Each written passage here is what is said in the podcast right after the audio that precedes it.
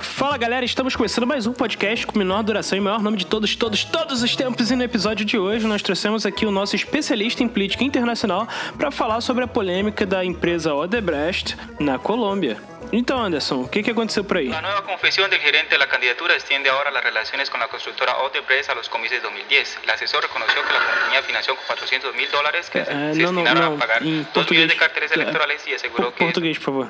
Yo no hablo portugués. É, não, é. É. Como te llamas? Bonita? ¿Ah? É, é, gente, eu acho que vai ficar pra próxima, né?